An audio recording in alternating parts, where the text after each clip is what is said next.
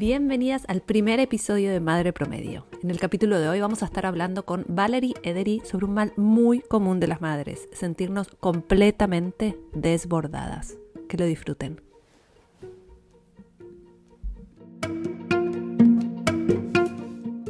¿Aló? Hola, hola, buenos días. Buenos días, ¿cómo estás? Bien, muchas gracias por conectarte y por estar acá conmigo y con toda la gente que está escuchando. Claro que sí, Andy, es un placer. Me encanta. Es un placer estar aquí contigo, estoy muy contenta de tener esta conversación. Les quiero contar a todos algo muy gracioso que, que nos pasó esta mañana.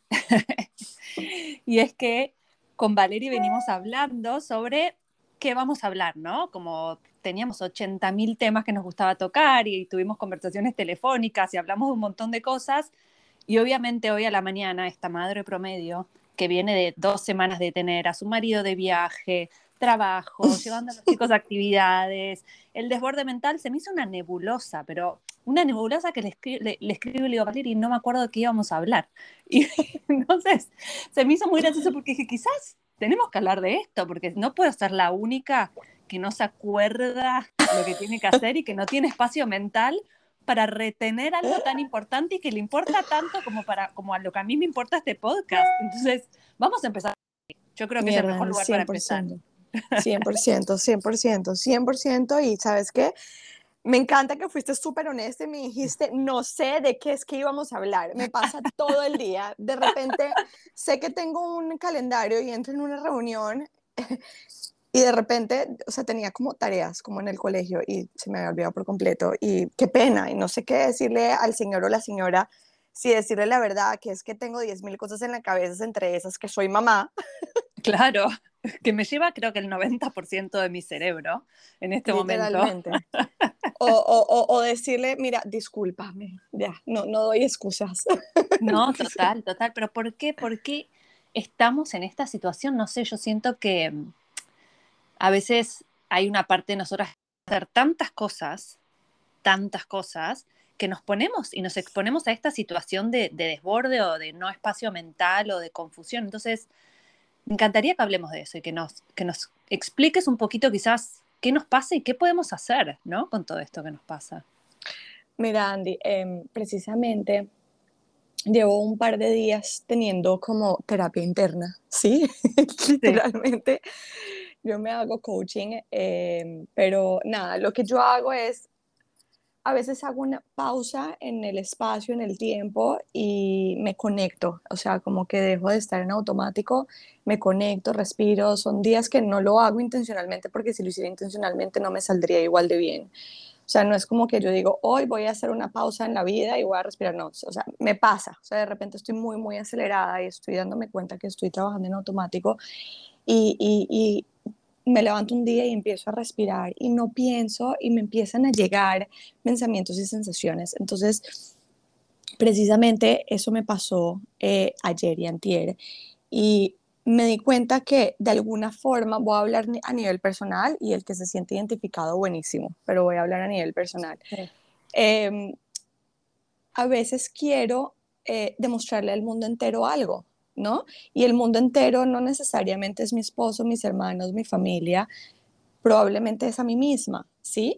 Entonces, probablemente me quiero demostrar que sí soy capaz, que soy capaz de todo, que soy capaz de, mantener una casa perfectamente, que soy capaz de tener una carrera, que soy capaz de ser la mejor mamá del mundo, que soy capaz de ser la mejor esposa, que soy capaz de ser todo, ¿sí? Y, y, y esa idea de tratar de pensar que soy capaz o tratar de demostrarme a mí que soy capaz es en el fondo como, pues en el fondo me estoy diciendo que en verdad no lo soy, ¿no? Porque de lo contrario, porque me lo estaría tratando de estaría demostrar. tranquila. Claro, exacto, claro, exacto. Totalmente. Entonces, cuando me doy cuenta que estoy actuando desde el miedo, que estoy actuando desde, desde la escasez de no, eh, de no sentirme capaz o de no ser realmente lo que quiero ser o quiero demostrarle al mundo entero, entonces hago una pausa, hago una pausa total respiro profundo y digo, no, no voy a seguir actuando desde esa energía. ¿Me entendés? entonces, entonces empiezo, empiezo a identificar, o sea, realmente qué es lo que me genera mí felicidad, qué es lo que me genera amor, porque quiero yo demostrarle al mundo entero, demostrarme a mí misma que sí soy capaz. Sencillamente con quien soy ya es suficiente. Total.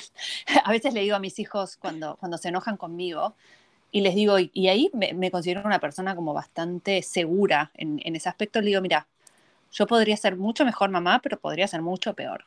Le digo, y esto es lo que yo soy, con lo bueno y lo malo. O sea, y no significa que no puedo mejorar cosas de mí, creo que todos podemos mejorar un montón de cosas, pero cuando a veces nos damos cuenta que estamos a tope, porque me pasa mil veces, te voy a contar un ejemplo muy claro.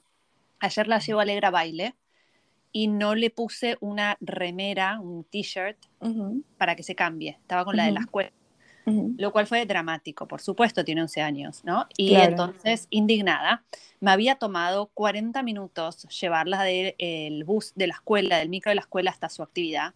Teníamos media hora libre en el medio entre que esperábamos al hermano, con la chiquita eh, atrás diciendo, tengo hambre, estoy aburrida, no sé qué. Todo el caos que es la llevadera, llevar y traer y qué sé yo. Dice, bueno, pero no te molesta, vamos a casa, agarramos la remera, me esperas en el auto, vuelvo, no sé qué, le digo, alegra, eso significa que yo voy a tener que hacer ahora de vuelta, media hora de vuelta. Le digo, y no es justo, digo, y estoy cansada y estoy desbordada y esto me genera muchísimo mal humor.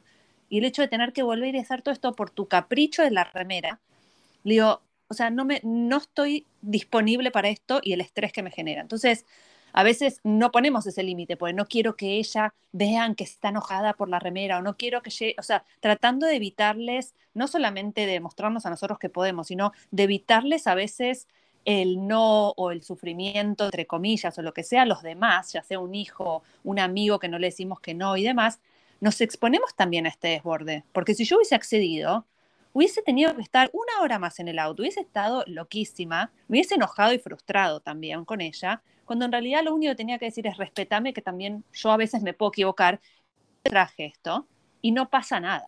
100%. Andy, pero ven, te hago una pregunta. Eh, y perdón, que yo sé que la entrevista es para mí, pero suelo. pero mi naturaleza. Sí, mi naturaleza es hacer preguntas.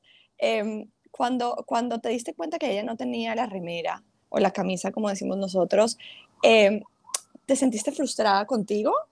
No, para nada. No. En ese sentido, no, no porque de verdad que, a ver, justo me pasó que vengo de dos semanas y mi marido estuvo viajando. Con lo cual, obviamente que la carga es el doble, porque me toca todo a mí, cae todo a mí. Y trabajo, y tengo mi Instagram, y estoy haciendo un podcast y todo. Claro, y, 100%. y me doy cuenta que no me puedo exigir hacer todo bien. O sea, porque de verdad que es una locura, porque no, o sea, Digo, y, y, mi hija no va a ser menos feliz porque yo me olvidé la remera. Estamos hablando de algo tan chiquito que antes le daba entidad, le daba poder a esas cosas.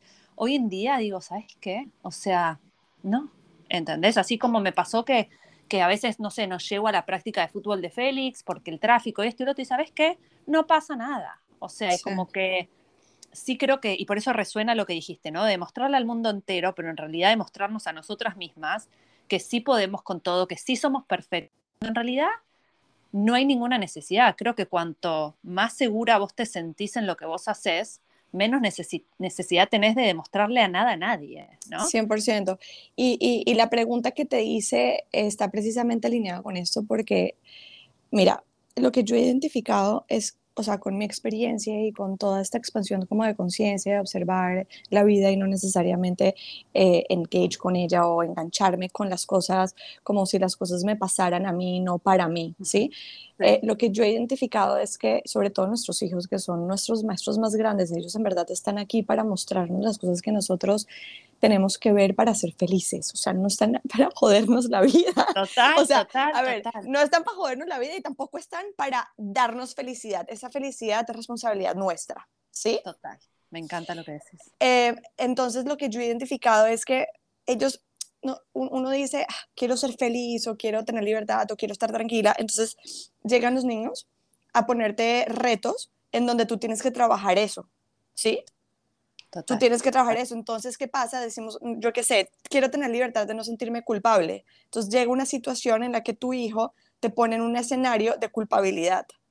Total. Entonces, en vez de a veces, y a ver, a mí me pasa, o sea, eh, yo me emputo un montón y perdón por las palabras, me, me pongo a veces bravísima con, con, con, con mis hijos, por supuesto, porque es mucho más fácil pensar que ellos son los que lo están haciendo a uno salirse de casillas en vez de ver que ellos son lo que te está triggering o lo que te está disparando algo que está dentro de ti, que si te está disparando es porque es algo que está dentro de ti que tú tienes que sanar. Entonces, cuando, cuando, por ejemplo, un hijo mío me hace sentir culpable de una situación, lo que está disparando en mí es esta, esta, esta emoción de, de, de, de, que quiero demostrarle al mundo entero de que soy perfecta y me está demostrando que no soy perfecta y me emputa pensar que no soy perfecta o me da mucha rabia pensar que no soy perfecta, ¿sí? Totalmente, Entonces, totalmente. Es, es, lo que me está enseñando en ese momento es, tú tienes que estar tranquila con la imperfección porque esa imperfección es perfecta.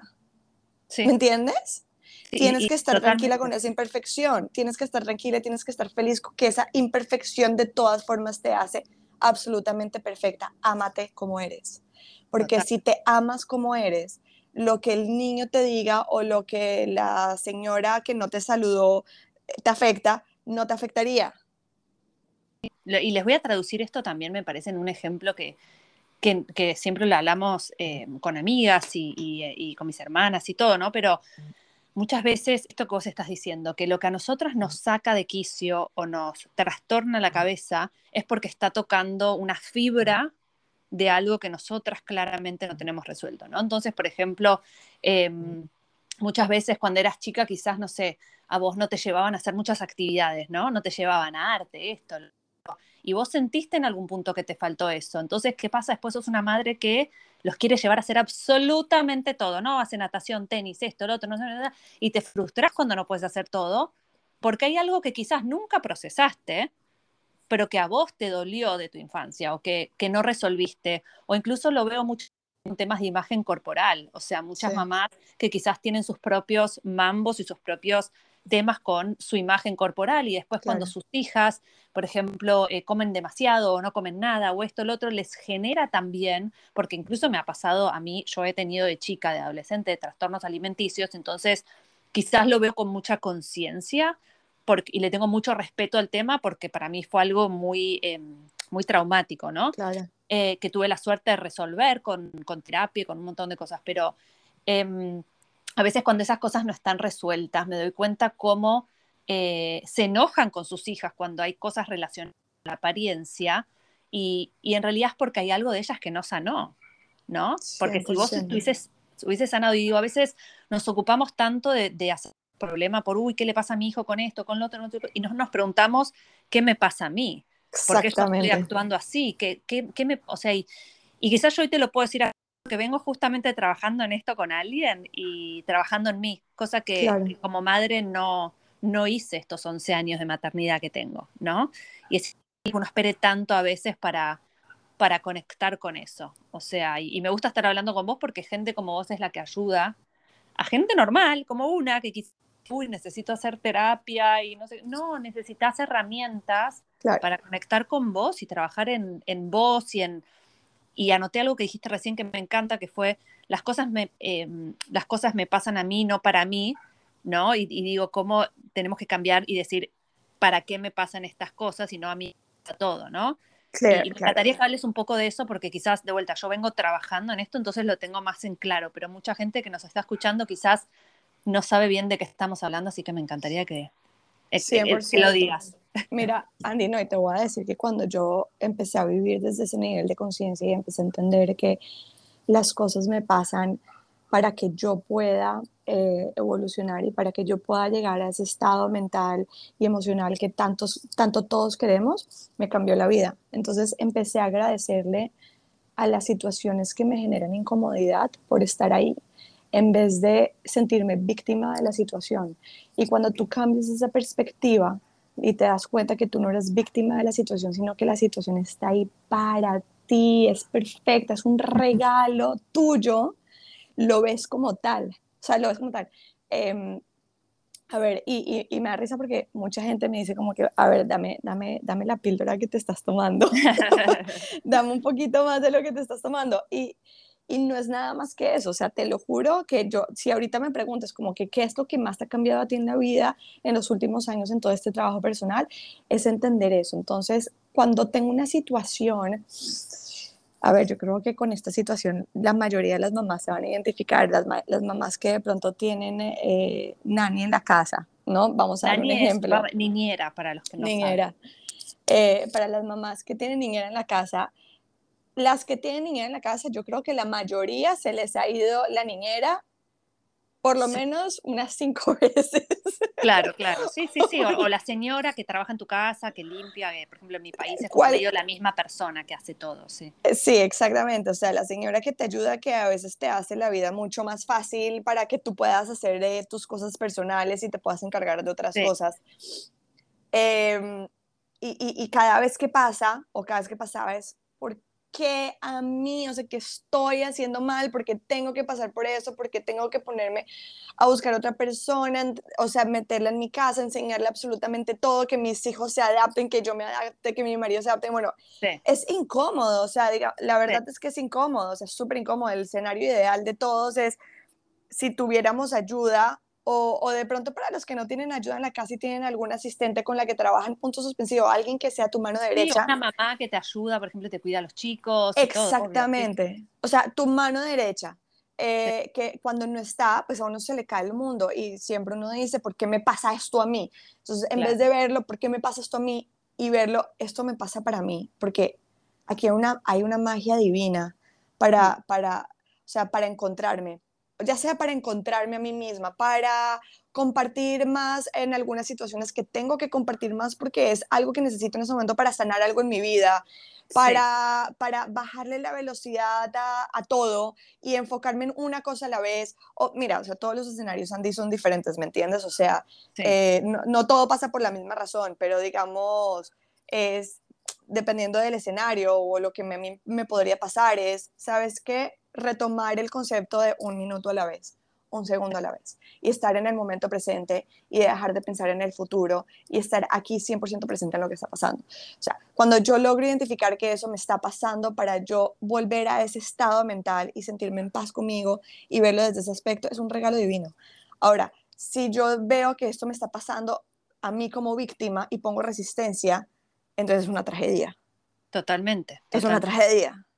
No, y aparte se sentí sola, que nadie te entiende, nadie me entiende porque esto me está pasando a mí, cuando en realidad a todos nos pasan cosas todo el tiempo. O sea, la vida pasa todo el tiempo y dijiste varias cosas que me interesan, ¿no? Como esto de, de, estar presente, esta manía que tenemos de estar haciéndonos problema por cosas futuras y escenarios probables que no sabemos. Yo soy muy de esa tendencia, por ejemplo, se estaba por ir Mariano de viaje y yo pensé como, ah, ya me empezó a faltar el aire, ¿no? Como, ok, claro. ¿cómo voy a hacer? Y esto, y tengo que llevar, y no, esa, la primera noche no pude dormir pensando en todo lo que tenía que hacer, mío personal, trabajo, hijos, llevarlos, traerlos, llevar a las 7 de la mañana unos al micro, después a la Oli a las 8 y no sé qué, y me acuerdo que hablé con esta persona con la que yo estoy trabajando y me dice como, escúchame, hoy. Respira. Hoy, respira, esto no está pasando hoy.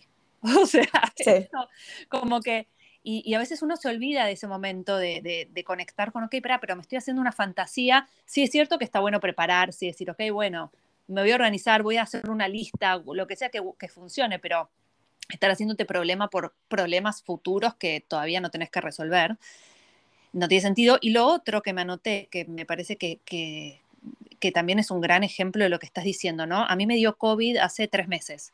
Okay. Y mm, primero me enojé muchísimo, ¿no? Y entonces, más allá del COVID o no COVID y todo, em, me dio a mí sola. No le dio a nadie más en mi casa. Y yo estuve abrazada con todos. No le dio a las 12 personas con las que estuve en mi grupo de running. No le dio a nadie, me dio a mí. Y yo dije, ¿por qué me toca a mí? ¿Por qué yo que me vengo cuidando? ¿Por qué? ¿Y sabes qué? Después de tres meses, ahora trabajando en mí, me empecé a preguntar para qué me dio. Y entendí que yo en el momento que me dio estaba pasada de revoluciones. Estaba 100% en automático. No estaba disfrutando nada. No disfrutaba mi trabajo. No Mira, me acabo de erizar.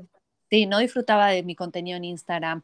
No disfrutaba de, estar en mi casa. no disfrutaba nada. Yo estaba en, un estado de automático absoluto, cero conectada con lo que me, con lo cómo me sentía, cero, sin ni preguntarme cómo me sentía, ¿entendés?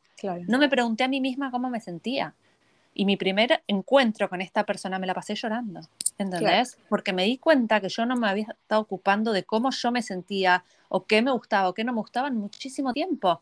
Y yo dejé que eso pase. No es culpa de mis hijos, no es culpa de mi trabajo, no es culpa de mi marido, no es culpa de nadie, esto es culpa mía. Yo me olvidé de sentarme y decir, ¿cómo estás? ¿Estás contenta con esto? ¿Esto te hace sentir bien? ¿Esto te hace sentir mal? Me olvidé, porque estaba en automático y me parece que esto que vos decís, ¿no? De, de preguntar qué, a veces llegamos al punto de que nos pasen cosas porque nos olvidamos hacer todo ese otro ejercicio, ¿no? Andy, y es tan sencillo como conectar y la gente preguntará, pero ¿cómo conecto? O sea, ¿de qué diablos estás hablando? Porque, bueno, ¿Dónde me acuerdo, esto? Claro, claro, porque yo me, yo me acuerdo cuando yo empecé todo este journey, este camino, eh, eh, a, mí me, o sea, y, tenía mis mentores, eh, me, mucha gente me, me decía, ¿desde dónde estás tomando acción? ¿Desde el miedo o el amor? Y para mí era chino avanzado, ¿qué mierda me estás hablando? ¿Cómo que miedo, amor? ¿Cómo que energía? ¿Cómo que desde dónde? Pues desde Valerie, ¿no? Claro, totalmente, totalmente. traduciendo esto un poco para las que dirán, pero ¿cómo conecto? Es tan sencillo como hacer un stop ahora mismo y literalmente respirar consciente. No más, respira consciente cinco minutos. ¿Qué es respirar consciente cinco minutos? Pon tu celular, cinco minutos de reloj y enfoca toda tu atención solamente en la respiración. Si vienen pensamientos, perfecto, no hay ningún problema. Reenfoca otra vez tu atención en la respiración y date este espacio. Todas tenemos cinco minutos al día. Total. Porque esta es la otra que me dicen, porque la escucho muy a menudo. No tengo un segundo, estoy a millón con mis hijos, no tengo ayuda, no tengo nada y tengo que estar 24/7 con ellos. ¿Sabes qué? ¿Sabes qué? Si ese es el caso, prende el televisor un segundito a los niñitos, coge tu celular, pon cinco minutos y respira y vuelva a conectar. Porque otra cosa que tú dijiste que es, que es espectacular y es, sí, o sea, hay que estar a ver, sí nos tenemos que programar, sí nos tenemos que planear, pero hay que estar en el presente, no nos podemos preocupar por lo que no está pasando en este momento. De acuerdo. ¿Sabes cuál es la mejor forma de, de programarnos y planear? Estar balanceadas emocionalmente. Sí. Porque después de que estás balanceada emocionalmente, después de que estás conectada, después de que estás en el presente, después de que estás viviendo un segundo a la vez, todo fluye sin resistencia. Sí. Todo fluye perfecto. Sí. No fluye no fluye cuando estamos poniendo resistencia. No fluye cuando estamos poniendo resistencia. O sea, ni, Siquiera, ni siquiera es una cuestión de miércoles, por supuesto que tienes que planear tu hora de levantada, así comenzando por ahí. O sea, planeas, me voy a levantar esta hora. Total. Y, voy a estar presente, porque levantarme a esta hora y encargarte de los niños con tu cabeza en otro lado eh, es un caos. Es un caos, y, total, y te voy a dar un ejemplo muy claro de lo que me pasó justo mientras Mariano estaba de viaje, porque como justo vengo de, de estos, yo siempre digo como que cada vez que Mariano antes iba de viaje siempre, ¿no? Yo me casé con alguien que desde que lo conocí siempre viajaba como que tenía cinco o seis meses al año entre una semana, dos semanas, no sé qué, obviamente vino la pandemia y se terminaron los viajes, entonces fue como el desafío de dos años de tenerlo acá en casa. Cuando finalmente volvió a viajar, yo le dije, anda, anda, que yo necesito que te vayas, ¿cuánto más? Le dije, no puedo tenerte más en la casa, bueno. Pero obvio, me volví a encontrar con una situación que no vivía hace mucho, de estar de vuelta sola. Claro. Y justo, bueno, obviamente coincidió con la semana de Art Basel, porque así pasan las cosas que es una semana súper ocupada para mí, que también me sirvió para decir, ¿y yo para qué quiero ir a esto? ¿Y por O sea, tengo que hacer este esfuerzo sobrehumano y, y de verdad, y a vivirlo diferente, ¿no? Y me pasó que justo en el medio, por supuesto, también cumpleaños mi papá. Claro. Y me dice, vamos a hacer un asado a la noche. Y yo, no, pero escuchame, estoy sola con los tres y la noche, y encima vive como a 40 minutos de mi casa y que no sé qué. Y me hizo un problema, todo esto previo, ¿no? La previa me hice el problema hasta que hablé y me dijeron, escúchame, te estás haciendo problema por algo que no es bueno. Entonces, ¿qué hice? Bueno, fui. Entonces, en un momento estoy sentada en la casa de mi papá y los veo a mis tres hijos y a mis dos sobrinos abrazadas a mi papá. Y Oli se le cayó toda la torta de cumpleaños en el pie de mi papá y no sé qué, y se mataban de risa y no sé, tan lindos. Y sabes que me tomé como un minuto, cerré los ojos y agradecí claro por ese momento, por estar ahí, me da ganas de llorar cuando lo cuento. No, me estoy erizando sí, mal. Agradecí por estar ahí, tener la oportunidad, después de todo esto que pasó y todo, de tener a mi papá, porque la verdad que venimos de un tiempo de cosas que le pasaron a mi papá, también de tener a mi papá ahí. sentado con mis hijos, riendo, todos juntos, y dije, qué lindo este momento. Y yo me lo iba a perder por hacerme problema por adelantado, ¿entendés? Y me fui a dormir y, dije, me, agradezco por este momento que pude pasar, ¿entendés? Y por estar conectada con ese momento.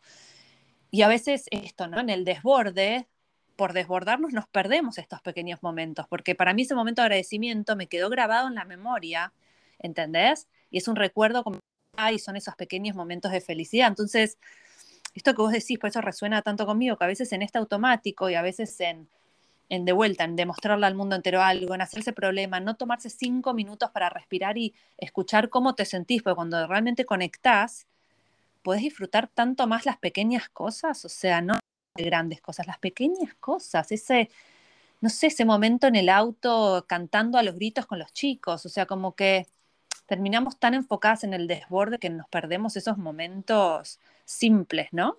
Que son increíbles. Andy, y algo, o sea, tú dices algo muy interesante y, muy lindo y es, eh, bueno, no lo dijiste, pero está implícitamente en lo que acabas de hablar y es que tú estuviste presente en ese instante. Yo te voy a decir algo, tú pudiste haber tomado la opción de haber ido donde tu papá por compromiso, ¿no? Porque o sea, ¿qué va a decir mi papá? ¿Qué va a decir mis hermanos? O no le quiero quedar mal, o, this o sea, esta es la forma como tiene que ser, ¿sí? Porque a mí me toca, ¿sí? Y pudiste haber ido desde esa energía o desde, o desde, o sea, de ese espacio. Pero tú no solamente decidiste ir, sino que también decidiste entrar en tu momento presente, en tu instante y vivir. O sea, no estuviste en la cabeza, si hubieras estado en la cabeza, estando allá, estarías pensando, esto es un caos, se le cayó la, la, torta en el pie, qué desorden, ahorita me toca llegar a la casa, bañar a los niños, acostarlos, cepillar los dientes, estoy cansada, manejar sola de vuelta, no hubieras estado ahí. No hubieras estado ahí. Entonces, algo, tú estás diciendo algo divino y pues, ojo, yo, yo también soy ser humano y yo también entro en estos momentos en automático y a mí también me toca hacer stop y volver al momento presente y yo creo que esa es la clave de todo. Y es, a veces estoy con los niños, los dos niños peleando, gritando y yo quiero salir corriendo. Obvio. ¿Qué, ¿Qué, es querer salir corriendo? Poner resistencia a lo que está pasando, no querer estar escuchando lo que está pasando, no querer estar ahí. Y tenemos que saber que todos los momentos son perfectos, no solamente los momentos de risa, amor, de abrazos y besos. Los momentos incómodos también son perfectos. Y si yo le pongo resistencia a ese momento, me va a doler. A diferencia de fluir con lo que está pasando y respirar profundo en ese momento que hay caos, en ese momento que está gritando, en ese momento que, o sea, que me gustaría salir corriendo y quedarme ahí tranquila y se disipa se disipa en un segundo. Se disipa en un segundo. Mira, yo tengo un ejemplo divino que no sé si esto va a resonar con muchas personas eh, sobre la resistencia y sobre el, momento presente y esto explica todo. Cuando yo tenía a mi chiquito de ocho meses, em, me, me, daba mucha ansiedad y me preguntaba por qué el niño pone tanta resistencia que le, ponga, le cambie el pañal, ¿sí? Y entonces yo hice, hice, hice como esta metáfora, esta comparación y dije, ok, digamos que yo soy el universo, o soy Dios, o con lo que la gente resuene. Em, y mi hijo soy yo, por dar un ejemplo, ¿ok? Yo sé que yo le tengo que cambiar el pañal porque o si no se le va a quemar la cola. Pero mi hijo de ocho meses no tiene ese nivel de conciencia y no entiende que le tengo que cambiar el pañal porque o si no se le va a quemar la cola. Para mi hijo, lo que yo estoy haciendo con él es sacándolo de su espacio de comodidad o donde está pasándolo bien para llevarlo a un cambiador, quitarle la ropa que le da frío, quitarle el pañal que le genere incomodidad, limpiarle la cola con unos wipes mojados fríos que le generen incomodidad, ponerle otro pañal, punto suspensión. Entonces, ¿qué hace el niño cuando ya obviamente tiene ocho meses, se sabe mover y demás? Trata de tirarse del cambiador. No sé si te acuerdas.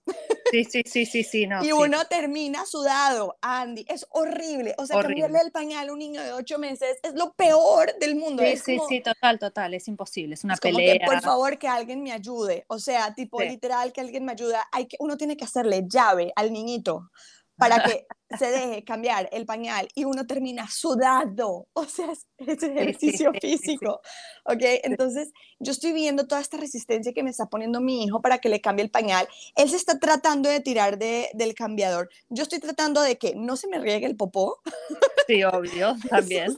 Sostener al niñito para que no se, no se mate porque se va a tirar del cambiador. Entonces, me toca hacerle mucha fuerza. Entonces, ¿qué está pasando cuando yo le tengo que hacer mucha fuerza en los brazos y las piernas? Que su resistencia en contra mía se está volviendo mi resistencia en contra de él. Entre más resistencia él me ponga, más a él le va a doler porque más duro lo tengo que coger. Sí. Eso es lo que nos pasa en la vida. Eso es lo que nos pasa en la vida. Cada vez que nosotros tenemos una situación incómoda, haz de cuenta al niño que le van a cambiar el pañal y nosotros ponemos resistencia a la situación, la situación nos pone más resistencia y más nos duele. Entonces, entonces, si lo pones en perspectiva, míralo como si fuera como que el universo, Dios o la situación te está cogiendo más duro los brazos y más marca te va a quedar, pero te está tratando de, de proteger para que no te caigas, te está tratando, de proteger para que no se te queme la cola después, pero tú no lo estás pudiendo ver porque tú no tienes ese nivel de conciencia. Entonces, ¿qué es lo que tú tienes que hacer?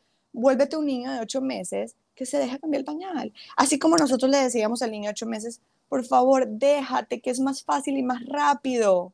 Es más fácil y más rápido para todos. No te va a doler si te dejas. Vuélvete tú esa persona que está escuchando ese mensaje. Déjate, que es más fácil y más rápido. Totalmente, no, totalmente. Ay, te juro, mientras hablabas me, voy acordando cosas, ¿no? Y digo, todo, todo esto resuena tanto con la maternidad y, y, lo voy a poner en la maternidad porque obviamente el podcast de Madre Promedio tiene mucho de eso, pero nosotros como mamás ponemos demasiadas expectativas muchas veces en nuestros hijos, ¿no? En que ellos sean, no sé, perfectos. Después te vas relajando, o sea, debo reconocer que te vas relajando a medida que se ponen más grandes. Yo ya no quiero que sean perfectos, quiero que sean la mejor versión de ellos mismos, de lo que a ellos les gusta, quiero que sean ellos, no quiero que sean mi expectativa. Pero me doy cuenta que cuando Alegra, sobre todo el mayor te pasa, cuando Alegra era chiquita, yo quería que ella haga ciertas cosas ¿entendés? Y que hable, que camine, y que esto, y que no sé, viste, como que todo lo haga a tiempo, y qué sé yo, y, y, como que, y obvio Alegra resistía todo, porque como tanto yo ponía ahí, Alegra resistía, ¿entendés? O sea, como que siempre me llevó la contra. Y no con la caminata, y yo, pero con otras cosas, ¿no? Que yo quería cada tal cosa, bueno, ella me llevaba la contra, y digo, y yo estaba, yo estaba obviamente poniendo en ella todo lo que yo quería para mí, ¿no? O lo que me hubiese gustado querer para mí, qué sé yo. Pero dejarla tan loca y no dejarlo fluir, porque yo quería, ¿entendés? Por ejemplo, quería, no sé, teníamos algo que nos invitaban a algún lado. Y yo quería que ella esté bien ese día y que, viste, que no llore y que se porte bien y todo. Y íbamos, se portaba pésimo, la pasábamos mal, nos terminábamos yendo, viste, o no sé, como hasta te pasaba cuando quiero, tengo tal cosa, voy a dormir la siesta, así después está bien y está contento. Y le Olvídate y toda como la, la, logística para que el pibe esté contento, ¿entendés? Y no sé qué, y no te sale, no te sale, porque nunca dices, no, nunca sale. Cuando vos tenés algo importante, los chicos se portan mal. No, vos estás tan eh, obsesionado y no estás dejando que el chico sea, entonces obvio que sale todo mal, porque está absorbiendo también toda esa locura tuya y, y, más acordar esta resistencia, lo del pañal más acordar estas situaciones en las que nosotros tenemos algo que para nosotros quizás es muy importante, o una cena, o esto, lo otro, o el cumpleaños. ¿Cuántas veces los cumpleaños infantiles de los chicos, el que peor la pasa muchas veces es el del cumpleaños? 100%. ¿Entendés? Y creo que tiene que ver con esto, con no dejar que fluya, que si, ¿sabes qué? No durmió, o lo que sea, bueno, ¿sabes? Digo, al final, y, y lo comprobé porque mis otros dos hijos de en un punto los crié muy diferentes, porque yo me di cuenta que la volví tan loca la otra que dije, espera, escúchame, esto no funciona. Entonces, los dejé ser más libres, y está bien, hay una parte que es personalidad, pero también hay una parte de uno decir, ¿sabes qué? No durmió, no pasa nada. O sea, y, y, y, cambia muchísimo, ¿no? Pero, ¿sabes, ¿sabes lo que yo estoy interpretando de todo lo que tú me estás contando? Con, el, con Alegra tú, tú estabas tratando de validar tu perfección en ella. Sí. Ok. Entonces, como tú eras perfecta y tú no te aceptabas imperfecta, o no te aceptabas diferente a que todo el mundo te viera perfecta, ella, tú, nuestros hijos, sobre todo cuando son más chiquitos y nosotros los podemos vestir, controlar y educar o decirles cómo actuar, son una extensión de lo que, del reflejo que nosotros queremos mostrar al mundo. Sí. Y si ellos no están reflejando supuestamente esa perfección que nosotros queremos reflejar, nos frustra y no fluimos. Total. ¿Qué es lo que pasa? Que ellos al final están reflejando realmente la imperfección que somos nosotros. Y hasta que nosotros no fluimos con esa imperfección y hasta que nosotros no nos aceptamos a nosotros como somos realmente, no como queremos mostrarle al mundo que somos, sino como somos realmente, ellos no van a fluir con nosotros. Y ahí es donde va a pasar toda la resistencia y toda la imperfección y todo. O sea, ahí es donde ellos te van a mostrar que no están contentos porque te están mostrando a ti que tú no estás contenta con lo que tú eres. Total, total, total. Es increíble, es increíble. Pero nos ponemos bravísimos con ellos. Total, total, porque obvio, porque uno, la fácil es enojarse con ellos, ¿no? Claro. Para dentro de uno qué es lo que está pasando. Y también, Valerie, no teníamos estas herramientas. Yo hace 11 años, cuando nació Alegra, no tenía estas 100%. herramientas. ¿sabes? Y y no sé, como que me hubiese encantado tenerlas. Y ojalá haya alguien escuchando que tiene una nena chiquita como Alegra 100%. y hoy está teniendo estas herramientas, porque de verdad que yo tuve revancha, como digo, con Oli pude como tener otra maternidad, ¿no? Y, y como me doy cuenta, la diferencia bien, Oli es bravísima, pero es su personalidad, o sea, ella es así. Pero en un montón de cosas, Oli no tiene mis complejos, ¿entendés? Y no tiene mis, esas, como es, es muy interesante y, y de verdad que esto da para mil horas, pero mira, me voy a llevar de acá todo lo que quiero que hablemos. Te, voy a tener que invitar otro día porque me quedaron un montón de temas, les aviso, un montón de temas que quiero hablar con vos porque mencionaste actuar desde el, el amor y creo que eso da para otro día de charla. 100% cuando Y hay algo también sobre el propósito que quiero hablar con vos otro día, así que eso lo vamos a hablar otro día porque si no esto es más que un podcast, es como, no sé, ver una película de cinco horas. Literal. Pero, pero eso lo vamos a dejar para otro día. Quiero, quiero que hoy se queden todas pensando en esto, tomarse ese tiempo para respirar y preguntarse el para qué y, y a quién le están tratando de mostrar algo. Y quiero terminar este capítulo de hoy con la pregunta que le hago a todas mis invitadas, que es, ¿qué te hubiese gustado que te avisen sobre la maternidad que no te avisaron? Puede ser lo que sea, algo gracioso, algo romántico, lo que vos quieras no, acá no hay prejuicios. Pero ¿qué te hubiese gustado que, no sé, antes de embarazarte te avisen? Mirá que cuando sos mamá... Mira, Andy, em, cuando yo quedé embarazada, yo me preparé todo el embarazo para el parto. Estaba muerta del susto con el parto y nunca me pregunté, a ver, nunca me cuestioné que no pudiera ser buena mamá y que nunca, o sea, eso no fue algo que me cuestioné nunca. Eh, y, es cosas que la gente se cuestiona, ¿no? O sea, miedos que tú ves cuando, cuando ves una mujer embarazada, tiene o el miedo del parto o el miedo de no ser capaz de ser buena mamá.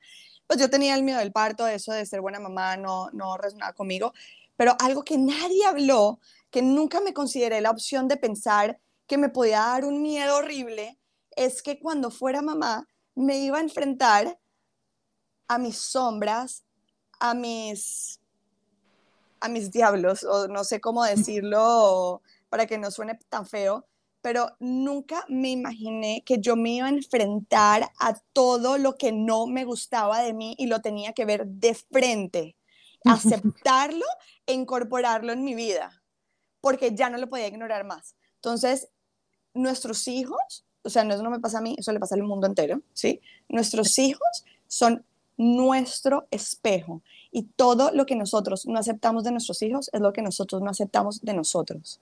Y hasta que nosotros no lo aceptemos en nosotros, no lo incorporemos en nosotros y no lo sanemos en nosotros, nuestros hijos no los va a seguir mostrando. No los van a seguir mostrando. Y por eso te dicen niños chiquitos, problemas chiquitos, niños grandes, problemas grandes.